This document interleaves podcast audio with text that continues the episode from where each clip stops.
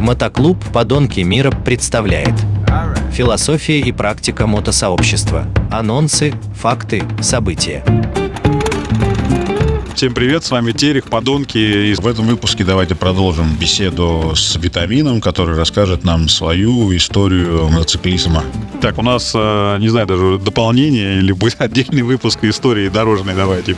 А, Помню, ехали в Норвегию и уже повернули на Нордкап. А надо понимать, что это такая дорога извилистая достаточно вдоль берега моря, и там полно оленей. То есть вот эти северные олени, маленькие, чуть больше собак, которые везде по дороге ходят, спят, стоят где хотят, и каждые 100 метров примерно натыкаешься на этих оленей. Ну, мы ехали там с одним парнем, Влад его зовут, у него был э, рояль Ямаха вот такой большой, как голда. Я на голде, и мы едем так нормально, в повороты входим по-нормальному.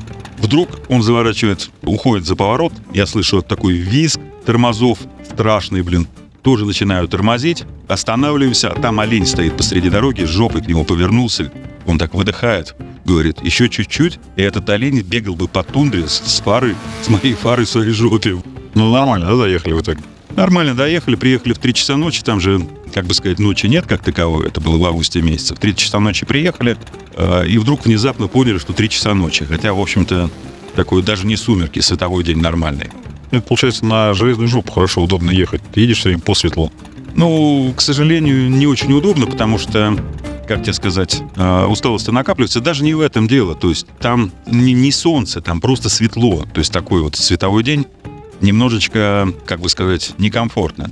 Но самое интересное, там несколько моментов было. Во-первых, когда подъезжаешь к Норкапу, уже проехал все эти мосты, все, все туннели, там есть такое опасное местечко, дорога без ограждения, то есть серпантин, дорога без ограждения. И ты, когда едешь на мотоцикле, край дороги, край дороги не виден, потому что ты видишь одну линию асфальта, вот со своего угла зрения видишь, одну линию асфальта, одна прямая, как будто асфальта нет. И ты вот когда едешь, тебе нужно понять, как тебе входить в поворот, как закладывать мотоцикл. То есть немножечко такое вот, и ты думаешь, уже понимаешь, что да хрен бы с ним, как, как вот закладывается, так и закладывается. То есть ты не чувствуешь дороги.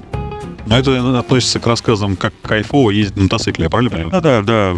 На мотоцикле надо понять, что это не машина, и ты едешь не всегда осознанно. Зачастую ты едешь на удачу, и ты понимаешь, что уже проехал, вот как вот после первого Ужгорода, уже проехал, говорит, слава богу, что тот КАМАЗ, который был на встрече, ехал чуть позже, чем я вылетел на встречку в повороте случайно.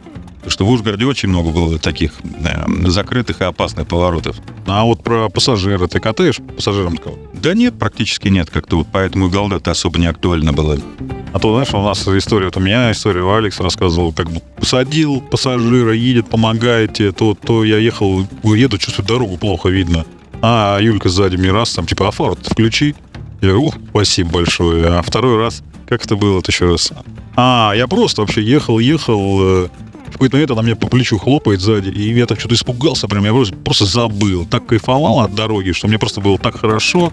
Я забыл, что я с пассажиром еду, прям вот, поэтому бывают такие истории положительные и как-то и отрицательные, наверное. Я даже не знаю, когда ты на дороге боишься что-то. Но это опять же, я вспоминаю все время, как ты нашего Гену Балтика, который все время говорит, что все, кто зимой ездит, они просто попадали не в ту погоду. Надо попасть в солнечную, морозную, с чистой дорогой, тогда ты получишь кайф. А все попадают в слякоть, грязь, темно, плохо едет, мотоцикл что-нибудь там ломается, всегда зимой там что-то забилось, отвалилось. Да, у нас вот приезжали в Красноярске, был как раз приезжал Пиково, у них что-то в дороге отвалилось как раз.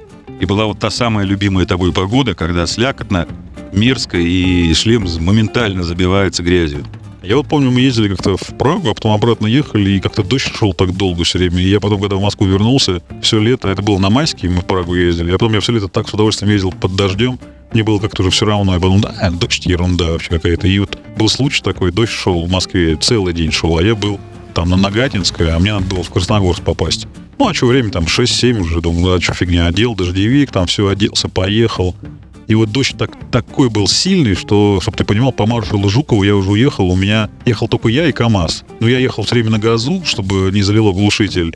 И вода расходилась от фары. И я вот ехал по маршалу Жукову, и люди на меня смотрели, как на дикаря. А машины уже все стояли. И я вот ехал, думаю, ну все, конец света настал. И подъезжая к этому Чукинскому мосту, Подъезжаю, и вдруг все заканчивается, небо чистое, солнце печет, по, по мосту идут люди в плавках, это было лето, как бы, я понимаю, что я вот еду весь мокрый, у меня все вот мотоботинки все прям доверху в воде, все, что под дождевиком, все, шлем весь мокрый, у меня вообще, ну просто насквозь мокрый, все, что я одевал, вообще все это не помогло, а люди идут в плавках, в шлепках каких-то, и я понимаю, что я выгляжу как-то вот неудачно. У тебя не было таких случаев? Да полно. Начиная там с Норвегии, когда мы сначала под каждый дождь одевались, а потом поняли, что вот фьорд, он длиной там в одну сторону 50 километров, а то и сто, в обратно тоже 50. С одной стороны фьорда идет дождь, с другой стороны солнце. Мы в какой-то момент поняли, что проще не, не, не, переодеваться, а чуть-чуть намокнуть, высохнуть, намокнуть, высохнуть, потому что так вот переодеваться теряешь кучу времени, и потом это все мокрое куда-то складывает, тоже такое себе удовольствие. Поэтому мы, в общем, катались так вот без дождевиков. Ну и как-то раз тоже вот уже несколько дней спустя там промокли настолько, то есть три дня шел дождь, три дня, и как-то в гостиницах не, это все не высыхало даже. То есть вот три дня ехали в воде. А я один раз поехал в Черногорию, мы встречаемся в Москве, такой, ну, дождик так моросил. И Вардан с нами, типа, я говорю, Вардан, а ты дождевик ты взял? А он без дождевика. Он говорит, нет, зачем, мы же на юг едем. Ну, всю дорогу реально я смотрю, а он едет и едет, время дождевик не одевает. Я говорю, ну что, как? Он говорит, да ерунда вообще, не капает на скорости. А потом мне кто-то через несколько лет уже сказал, что говорит, да он просто дома забыл в тот день и не стал возвращать. У меня был случай, как-то вот помню какое-то лето, в июне месяце поехали там в Польшу, и всю дорогу до Бреста было плюс 3 и дождь. Спасло только то, что в этом году мы узнали, что существует одежда с подогревом.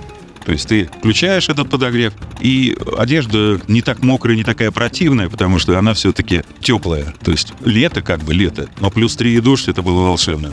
Но у меня как бы два раза вот было на майске после катания в сторону юга, там Европа, не знаю, возвращался в Москву, и два раза вот мы возвращались уже поздно, там в ночь условно, а, числа там 9 не знаю, там 10 и был минус, и снег шел. Как я помню, попадал два раза так было, что едешь вроде уже домой, вот уже в Москве подъезжаешь, и снег идет. Но это все замечательно. У нас случай был, что мы в Саудовской Аравии попали под дождь, который идет обычно раз в несколько лет. И дождь был такой, что все местные машины остановились, а мы там как герои рассекали. А, они, наверное, радовались дождю, а вы опять в очередной раз подумали, блин, приехали к черт знает куда, и тут дождь идет. Ну, у них дороги вообще без стока. Ну, то есть здесь дороги строятся так, чтобы был сток, а у них без стока. Поэтому дорога была залита водой, и мы по привычке рассекали, как ты говоришь, по фару, блин, в воде примерно там, в низинах. А они стояли, боялись переехать эти лужи, потому что, ну, непривычные.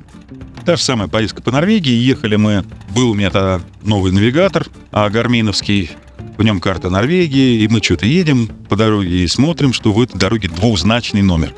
Есть обратили внимание, что все дороги имеют номера в Норвегии. Двузначный номер. И подумали, ну двузначный номер это, наверное, какая-нибудь типа главная дорога, давай-ка мы съедем на второстепенные. И съехали мы на трехзначную дорогу. Едем, едем, едем, понимаем, что мы едем куда-то не туда, начинается дождь, начинается вечер, и мы решили съездить на четырехзначную дорогу. А надо понимать, что Норвегия — это сплошные горы. Поехали мы по этой дороге. Постепенно она превратилась в грунтовку. Постепенно уклон, э, дождь усилился, то есть такой нормальный проливной дождь. Уклон э, превысил 30 градусов, а ехали мы вниз. И надо было видеть глаза того охреневшего фермера, который на джипе, на пикапе ехал рядом с нами, который увидел двух дебилов на тяжелых мотоциклах туристических, прущихся вниз по горе по грунтовке, ночью в дождь. Э, и, в общем, слава богу, что это закончилось без особых падений. Но, кстати, кстати, как бонус, мы нашли в горах озеро с э, такими домиками, как это называется, там рыбалка, что ли, у них или что-то такое еще было, где наконец смогли высушить свои вещи. Это был бонус после того, как мы с дуру поперлись просто по навигатору. То есть отсюда мораль-то. Э, смотрите, смотрите, куда едете. Потому что иногда не, не все дороги могут привести в тот пункт назначения, который вы хотите. Да-да-да. Это еще случай тоже. Мы ехали, что-то красивая местность. Норвегия, фьорды. Причем самые северные фьорды там недалеко от поворота на Нордкап. А, соответственно, нашли красивое место. Водопады, горы, фьорд, конец фьорда причем. А, пологая какая-то гора с водопадом, ручьем. Ну и Влад предложил, а давай, говорит, мотоцикл затащим туда сфотографироваться. И вот два дурака берут этот черный огромный мотоцикл весом килограмм 400-500 и тащат на гору для того, чтобы один раз сфотографироваться. Тащили мы его метров 300, наверное. А это издалека казалось, что там можно заехать на мотоцикле. На самом деле пришлось его практически на руках туда затащить ради одной фотографии. Но фотография получилась, конечно, эпическая. А, И съехали мы тоже без, без происшествий. Заехали, съехали без происшествий. Но как бы немножечко устали. Фотография-то осталась, не потеряли. А то, знаешь, как раньше бывает, фотографируешь, фотографируешь, раз все потерял. Ну, где-то есть, можно найти, да. А то сейчас тоже все что-то фотографируют, фотографируют, а потом ничего не найдешь. Раньше альбомы были, приходили люди и смотрели в альбомах бумажные распечатанные фотки. А сейчас миллион фотографий, такие, да, ну, долго смотреть, устанешь. Ну, это правда, да. Сейчас вот в с этими айфонами, где там 300 тысяч фотографий, и среди них не найдешь нужную. Не, у меня вот идея какие-то выбирать, э, печатать и на стену в гараже вешать. Но это опять тоже идея, потому что я все время опять забываю, что надо идти куда-то там что-то напечатать. Я тебе показывал, в углу стоит компьютер, нужно э, сломанный, у которого нужно вытащить диски и с, с них снять информацию. Ладно, ладно, забираю. Давай. Класс. Короче, давайте, у нас историй много, миллион, слушайте нас, э, катайтесь, получайте удовольствие. На этом буду прощаться. Всем пока, да. Подонки, Терех, пока. Пока. Мотоклуб «Подонки мира». Философия и практика мотосообщества. Анонсы, факты, события.